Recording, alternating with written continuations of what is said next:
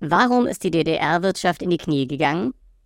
Weil sie gerade zum Sprung ansetzen wollte, um die kapitalistische Wirtschaft zu überholen.